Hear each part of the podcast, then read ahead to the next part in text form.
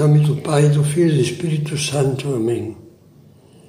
Vinde, Espírito Santo, enchei os corações dos vossos fiéis e acendei neles o fogo do vosso amor. Enviai o vosso Espírito e tudo será criado, e renovareis a face da terra. Vamos fazer hoje a primeira meditação sobre o dom de piedade. E digo primeira meditação porque serão duas, esta e a seguinte, uma vez que a piedade tem um duplo significado: piedade para com Deus e piedade para com o próximo. A piedade dos filhos de Deus. Olha, a palavra piedade na linguagem cristã tem dois sentidos. Por um lado, significa devoção, relacionamento afetuoso com Deus, com Maria, com os anjos e com os santos.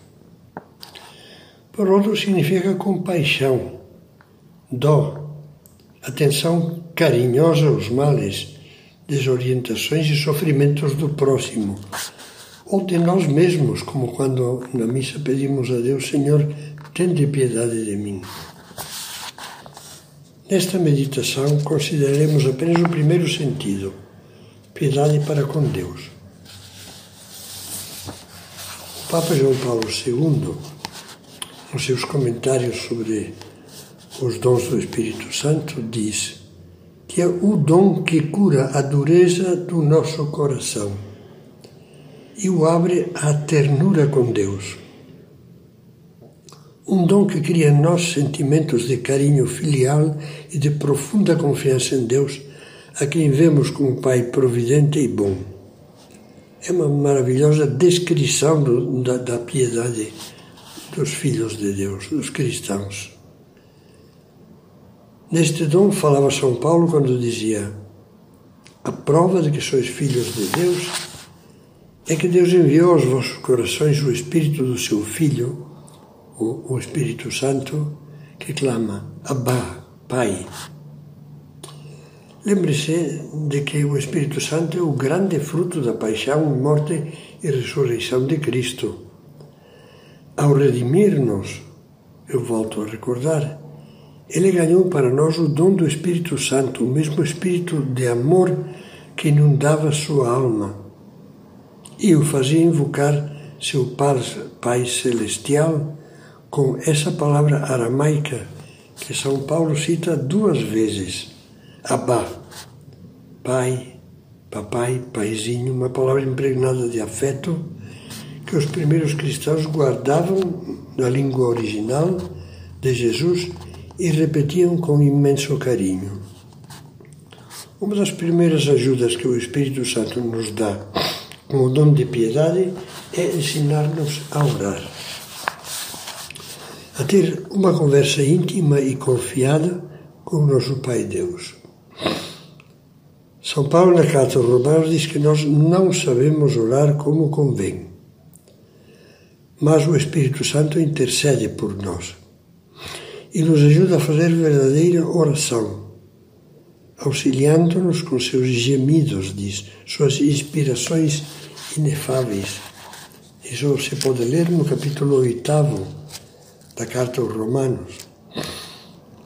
É tão fácil cair no erro de fazer uma oração que não seja verdadeira oração. Tal é o caso, por exemplo, das pessoas que rezam quando estão muito aflitas, mas depois se esquecem de agradecer e de continuar a rezar, ou dos que caíram na rotina ruim. Costumam recitar todos os dias orações, mas de uma maneira mecânica, sem pensar no que dizem. Eu a isso não chamo oração, dizia Santa Teresa de Ávila, ainda que muito mexam os lábios. Pior do que isso é dizer que, como é tão fácil se distrair ou rezar, é melhor só fazer oração nos momentos em que sentimos o impulso de orar, em que gostamos de orar. Confundimos a oração com um bolo de chocolate. A oração não é um artigo de consumo só se pratica quando dá gosto, prazer. Não está no mesmo nível da vontade de assistir um filme, de tirar uma soneca ou de tomar um vinho ou café especial.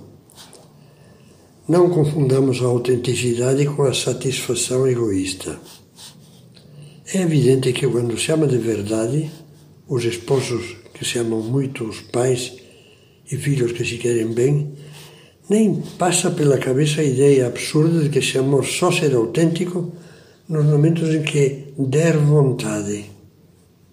Os verdadeiros atos de amor pedem sacrifício e nós os encaramos naturalmente como deveres importantes, sem que ninguém os imponha e sem fazê-los depender da nossa disposição pessoal. A mãe que se sacrifica ao sentir vontade de descansar dá o sangue pelo filho sem fazer distinções nem, nem raciocínios inúteis.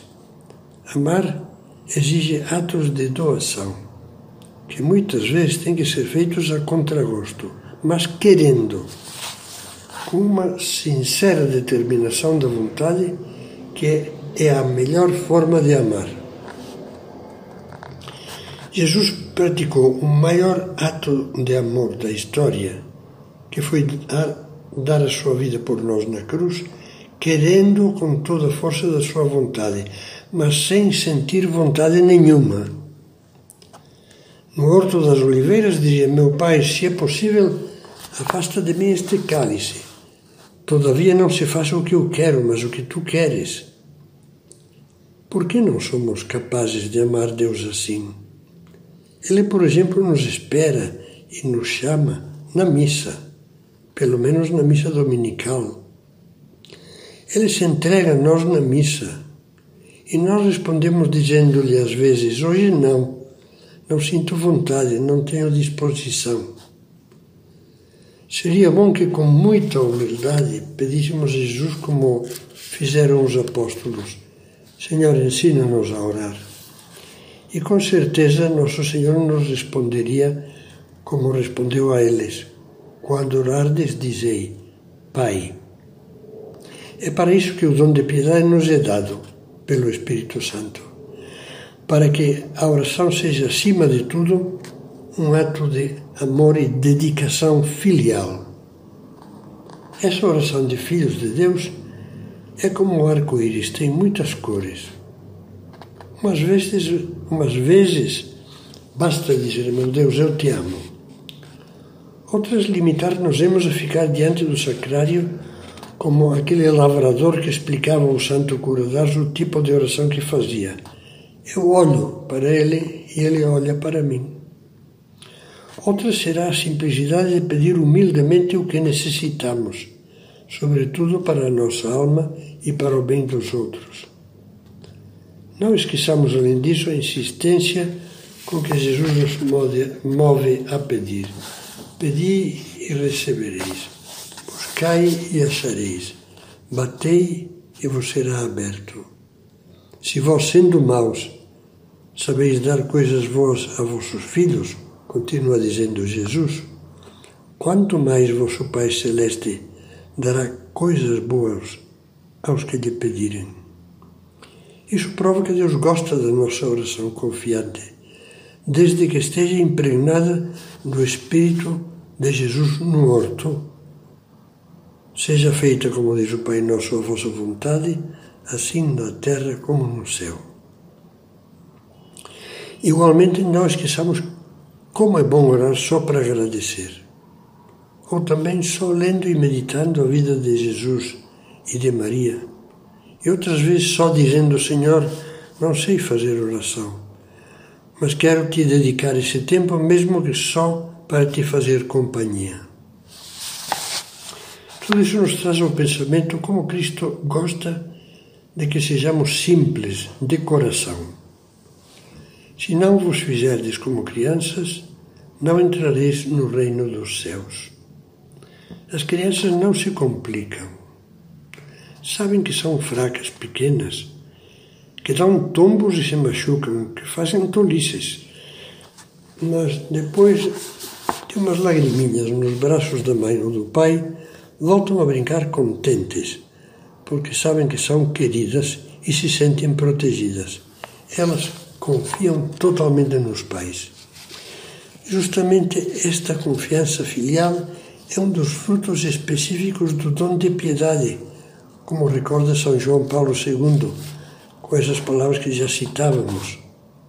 O dom de piedade enriquece a alma com sentimentos de profunda confiança para com Deus, experimentado como Pai providente e bom.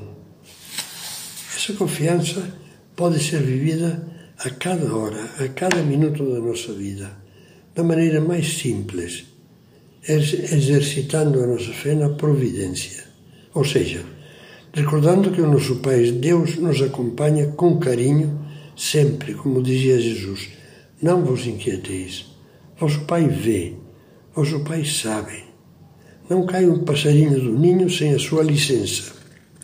Sim, Deus nos acompanha com zelo amoroso e muitas vezes as horas em que Ele está mais perto de nós são justamente aquelas em que, por causa de um sofrimento, de uma contrariedade, achamos que nos abandonou. Mas sempre, como dizia São Paulo, ele fará concorrer todas as coisas para o bem daqueles que o amam. Por isso nos ajuda tanto a fazer ao longo do dia muitos atos de presença de Deus. Independentemente de que nos sintamos muito bem ou muito mal. Senhor, eu creio que estás aqui, que me vês, que me ouves e confio em ti. Vamos pedir a Nossa Senhora terminar como das outras vezes. Mãe, dai-nos uma confiança total no amor de Deus, nosso Pai. Uma confiança, confiança serena como a tua, como que tu tinhas quando o Pai te guiava no escuro e te deixavas conduzir por ele sem revolta, sem desconcerto, sem insegurança e sem medo.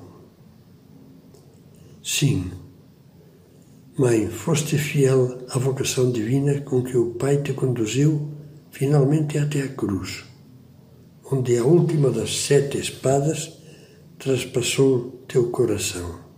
Sim, o Pai te conduziu ao Calvário, que é o cume do amor. Ainda que pareça o cume do fracasso, é o extremo da pura doação. Conduze-nos a nós ao pé da Santa Cruz, para atingirmos o cimo da tua santidade e a plenitude da tua maternidade, da tua mediação materna para com cada um de nós, os pobres pecadores que Jesus salvou e te entregou como filhos.